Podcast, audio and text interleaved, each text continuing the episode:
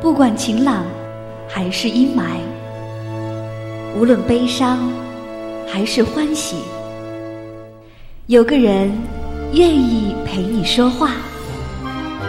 时光相逢，咫尺天涯。那些自由无用的灵魂，在音乐里互相抵达。这里是一弹一唱，新卓艺工作室诚挚出品。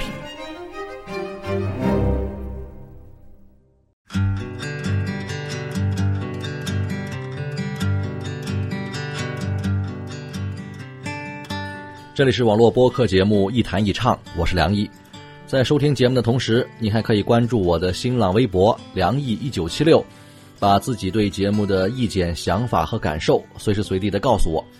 当然呢，在各大软件应用市场，你还可以搜索下载“一谈一唱”的 App 应用，获得更多新鲜的节目和资料。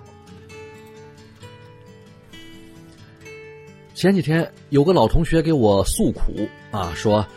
前不久呢，被拉进了一个群，群里都是几十年的老同学了。按说这个老同学们，这个很多年没见，能联系起来、组织起来，是件挺好的事儿。可是时间没多久，有个问题呢，就挺头疼。因为群里的人很多呀，每天的留言不断更新，热闹的时候甚至半天没看手机，就是几百条的发言。这群里热闹了也不是什么问题，但是别人都说话你不说话，这就成了问题。很多人不太了解你，以为你总在潜水，还有的觉得你清高。我说，那你就在群里跟大家伙解释一下呀，说工作忙或是没时间玩微信，请大家体谅一下。他说，我说了呀，可是群里的同学除了发言。还搞了各种各样的呃范围不一、主题不同的聚会，咱们本来发言就少，要是有那么几次聚会你有事又不去，那就成了看不起老同学了。而且这种群你还很难强行退出，因为都是同学嘛，要是退出就直接成了赤裸裸的拉仇恨了，会被骂死的。这种关系简直就是一种强制性的社交行为，感觉有种被绑架了的感觉。我觉得可能这是不少人的困惑。那天有个朋友在这个群里留言说：“拜托大家给我孩子的班主任投个票啊，要评选什么这个呃十佳优秀教师了。”老师给我们家长也留言了，说请大家帮个忙。然后呢，群里的人就开始晒各种图片了，各种投票的截图。后来呢，我干脆就不看这个群里的留言了。因为我没去帮这个忙，也不愿意看那些热心人的好意。尽管我从来不觉得他们不是我的朋友，可是我还是有种被绑架了的感觉。其实，那个需要帮忙的朋友可能也很可怜，因为他也被利益绑架了。朋友圈对此可以说是功不可没呀，因为他首先人为的界定了一个界限。就是朋友、同事、同学等等这种比较熟悉、比较亲密的社会关系。这个组织虽然是非正式的，但是它背后有着很强的身份粘合度。一旦加入这样的组织，就等于是变相承认了彼此之间这种呃熟知的关系。其次，很多群都是呃我们被别人拉进去的。那这很难说明这些社交行为是我们自己主动积极的行为，但是我们要面临的却是各种各样的啊感情风险和利益纠缠。最重要的是，在这个群里啊，所有的社交行为都可以是完全透明的，这本身又强加上了一层道义和情感的砝码。在这种场景下，很难进行深度了解，只能进行表层互动。于是每个群都显得那么热闹，啊，不是吹牛、浮夸、炫耀，就是那些联络、应酬、聚会。他重视了组织的粘性，却忽略了个体的差异。我们变成了一个个搞笑的头像和夸张的符号，被集体主义的价值观推着走，要么去盲从，要么被孤立。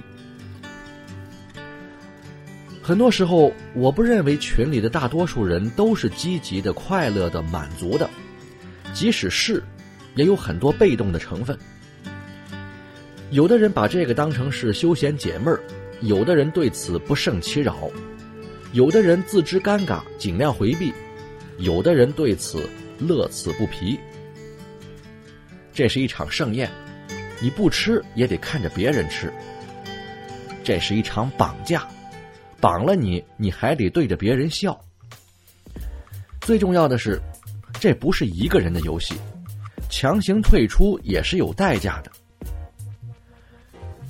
每当这个时候，我就想起一句话：沉默真是一种高尚的美德。他们绑架我，他们的成见绑架我，用他们的怀疑绑架我。用他们的留言绑架我，怎样就是不愿放下我。我也被我的执着绑架了，我也被我的情绪绑架了，我也被这场游戏绑架了。谁能为我挡下？计划和行程逼我走向下一个城市，期待和掌声逼我走向下一个层次。这阵子在生活中像一个人质。但从未得到官方的证实，目击者的证词也四处流传着。没有本事出点差错就完了。我试着镇定，但反而乱了思绪，更忐忑。总在夜晚辗转反侧，想着有时是抱怨，有时候转圈，有时像在飞，又有时候喊冤。这感觉，不管喜欢不喜欢，有好段时间不习惯。绑架我的 style，被跟随着跟随着绑架我的 life，被音乐摧毁了二十四小时的肉票，就连陌生人也绑架我的笑，我的笑。你们绑架我，用你们的眼神绑架我，用你们的指点绑架我，用你们的喜好绑架我，怎样就是不愿放下我，我也被我的烟雾绑架了，我也被我的慵懒绑，被。这个气氛绑架了，绑架了。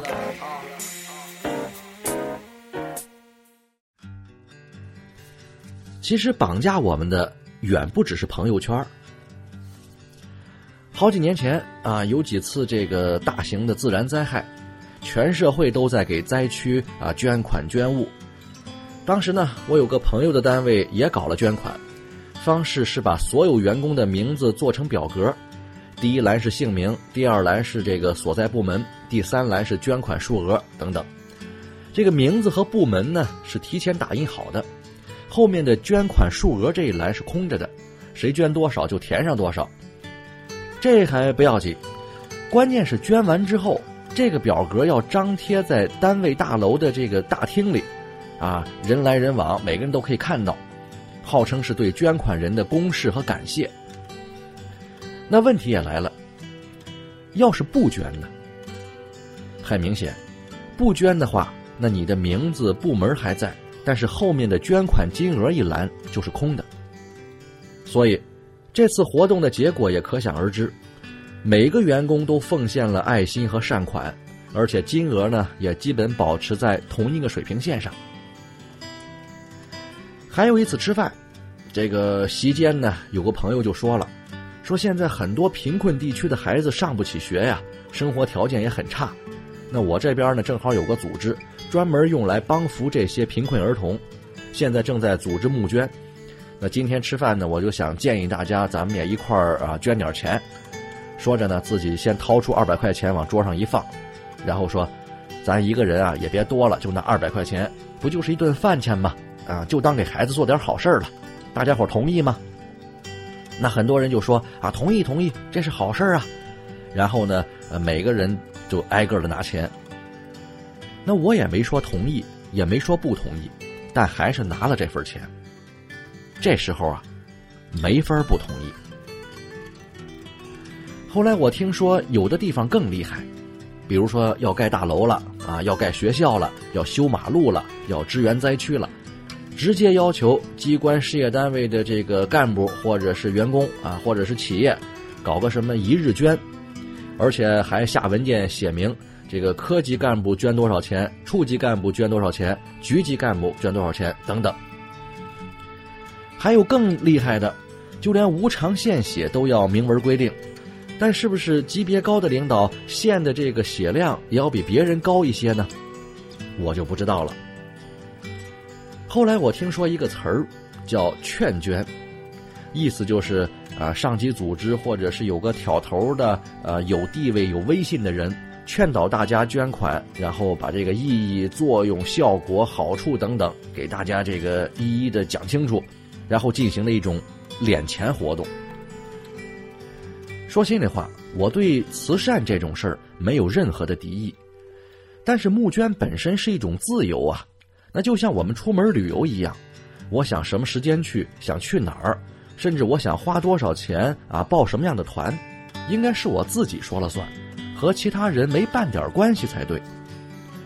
可是劝捐，它厉害的地方就在于，把你置身于一个政治要求、道德压力和相对比较的境况之下，不允许你跳出来单独行动，否则就是面临强大的舆论风险。这是一道单项选择题。已经给我们预设了标准答案，很多人宁肯被绑架，也不愿意冒险去挑战群体性的道义和舆论压迫。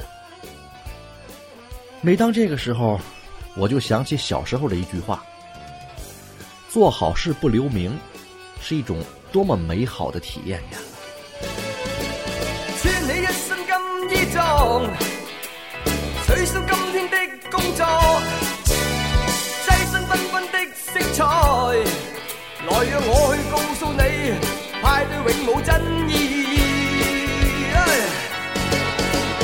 不管相识不相识，尽管多啲 say hello，不需诸多的挑剔，无谓太过有性格，派对你要不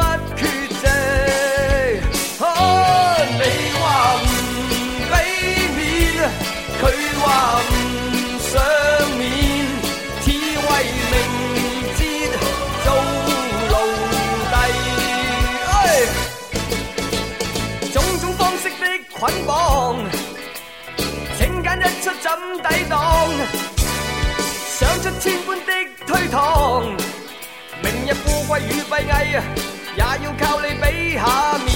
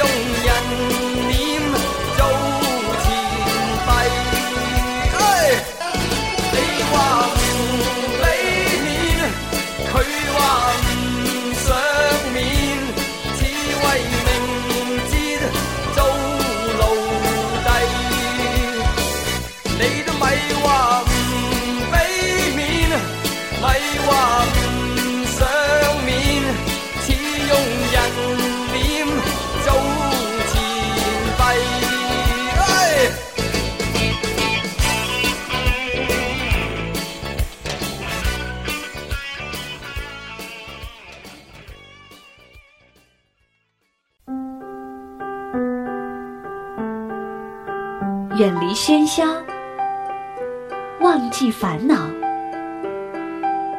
抛开身份，无论年龄，聊聊天，听听歌，将心灵放空。我在与你填满，我只做我的播客，你只做我的听者，简单释然。欢迎收听《一谈一唱》，新卓艺工作室诚挚出品。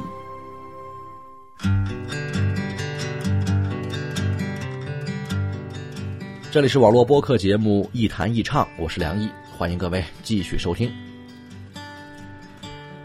有人打着给父母转、给亲人转啊，不转死全家的名义，兜售各种伪科学或是心灵鸡汤。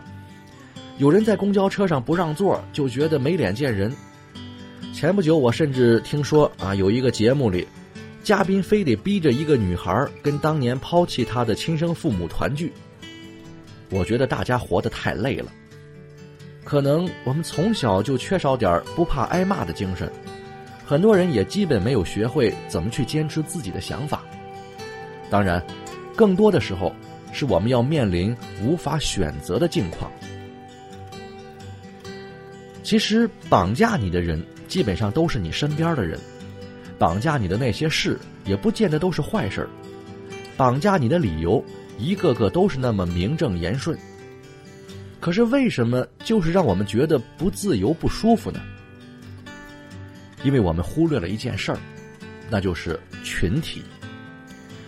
群体是很强大的一种东西，群体意志更是带着一种不容置疑的权威。很多本来挺正常的事儿，一放到群体里面，常常会变得混乱无序，甚至变形走样。在这个气场里，个体的意志很难对抗群体优势。但是实际上，所谓的群体意志，有时候也很模糊。很多人都在不知不觉当中成为了群体意志的决定者。而至于有多少真知灼见被尊重，有多少个性和差异被体现，真的很难讲。那么，到底是相信并且服从这些呃带着强制行为的群体组织，还是特立独行的单干去实现自我的想法呢？这之间没有什么最好的答案，因为保守主义和自由主义根本就是两种不同的思维方式，是两种不同的脑筋和不同的活法，互相说服常常是徒劳而又无用的。指望遇见一个跟自己价值观相符、趣味相投的领导或是带头人，或者加入一个整体素养比较接近的群体，也许能让我们身上的绳子。少那么一点儿。很多年之前，我的父亲给我说：“靠手艺吃饭就是最大的自由。”我的手艺，你给我个书记、厂长，我也不换。后来，父亲靠着手艺给家里挣了不少钱。他说：“有手艺就有生意，能自己养活自己，起码就有脸自由的活着。”我特别感谢父亲的这几句话。好吧，今天节目就说到这儿，下期再见。钟鼓楼西